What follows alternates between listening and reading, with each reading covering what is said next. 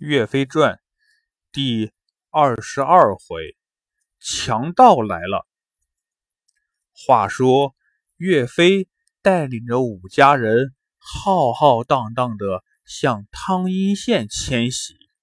夜里走到一个破庙里落脚休息，把大家安顿好后，岳飞叫住了王贵、汤怀、张显、刘高，说：“今天夜里。”咱们五个人可不能睡觉。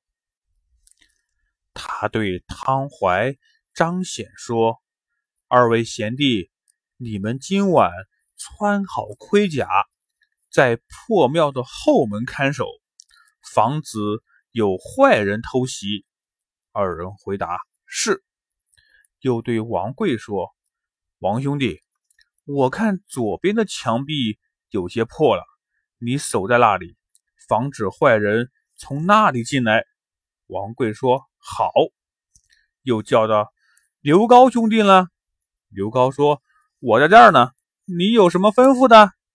岳飞说：“右边的墙壁我看也快倒了，你守住右边。”刘高说：“岳大哥，你也太小心了，睡觉吧，别大惊小怪的。这里呀，一个人都没有，哪有什么坏人强盗？”如果出什么问题，包在我身上。”岳飞微笑着说：“兄弟，你不知道，自古出门都是要小心谨慎的。我们两个人没有什么关系，可是你看，其他兄弟都是举家搬迁，带了很多的财物。如果万一有什么意外，我们不是被别人笑话吗？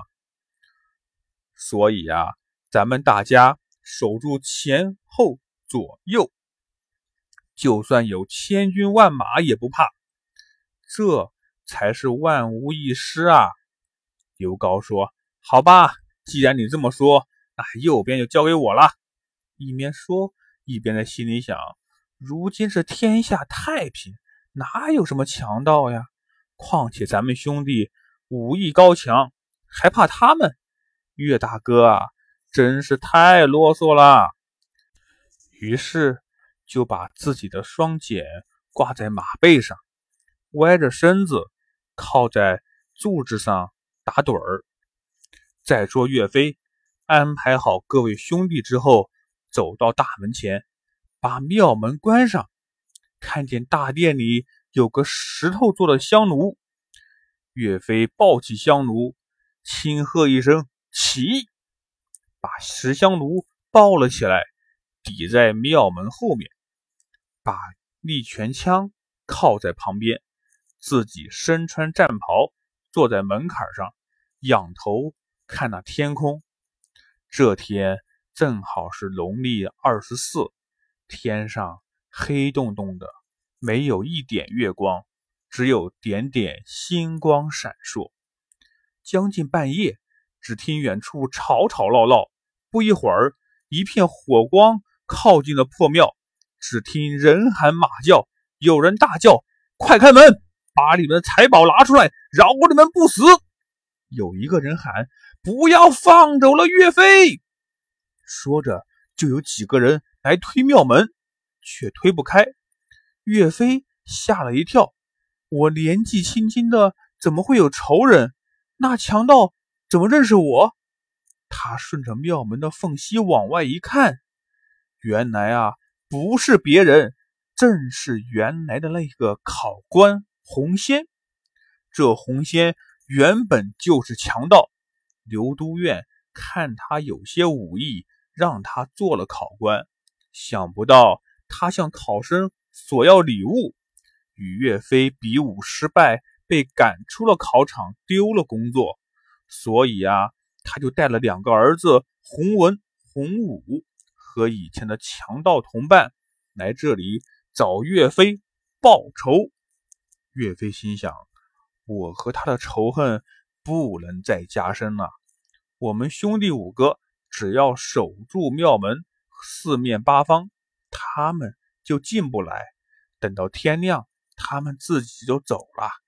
于是把身上的战甲紧了一紧，提着利拳枪站在门后守好。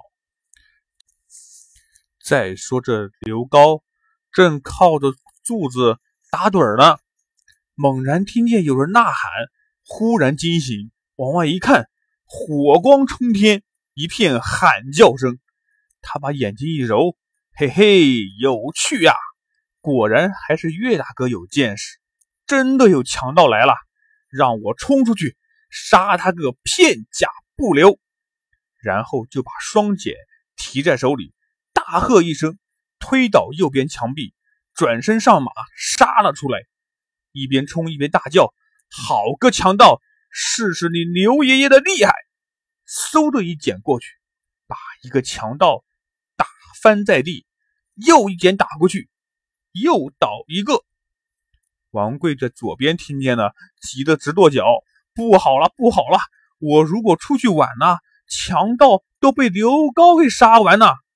于是举起金背大砍刀，砍开左边的墙壁，也骑马冲了出来，手起刀落，砍倒一个强盗。那些强盗的火把把夜空照得像白天一样。红仙提着山谷托天叉抵住刘高，洪文、洪武两兄弟两只方天画戟齐向王贵打来。刘高骂道：“你们这些狗强盗，敢惹你刘爷爷！”王贵大喝：“你们一起上，我也不怕。”岳飞听见了，说：“不好啦，这两个人太莽撞了，我要出去劝劝他们。”大家。不要打了。于是就把石香炉推到一边，开了庙门，上马出来。那后面的汤怀、张显两个赶忙来到大殿，对大家说：“大家不要慌张，只不过是几个小毛贼，有我们在，他们进不来。我们两个呀，也要出去活动活动筋骨。”于是，一起上马，一个耐银枪。一个勾连枪冲出了庙门，只杀的那些强盗人仰马翻。那洪武看父亲洪仙打不过刘高，就掉头要去帮助洪仙。这边只剩洪文单独对抗王贵，哪里是王贵的对手？被王贵一刀砍下马来。洪武吃了一惊，也被刘高一剑打死。那洪仙大叫。你们杀了我的两个孩子，我跟你们拼了！岳飞这时候出来了，说：“红仙，我岳飞在此，你不是要找我吗？我来了，你们别打了。”那红仙听到岳飞的名字，心里慌张，正想掉头跑，刚好被张显从后面赶上来了，一个勾连枪勾住了身体，拉下马来。汤怀赶上前去，一枪。打死了他。这红仙只是因为一时生气，就要杀岳飞报仇，却不想丢了自己和儿子的性命。所以说呀，人一定不能被仇恨冲昏了头脑，做出不理智的事情来。那些小喽啰看见大王死了，各自四散逃命。岳飞五兄弟。下马回到破庙大殿，只见家人们吓得面如土色，只是发抖。看到岳飞五兄弟安然回来，大家这才松了一口气，你一句我一句的问长问短，直到杀了强盗，这才放下心来。天慢慢的亮了，刘高带着人把强盗们的尸体拉到破庙里，堆上柴火。一把火烧了个干干净净，大家继续往汤阴县前进。后面岳飞又将又将会碰上什么精彩的故事呢？小朋友们，咱们下回再说。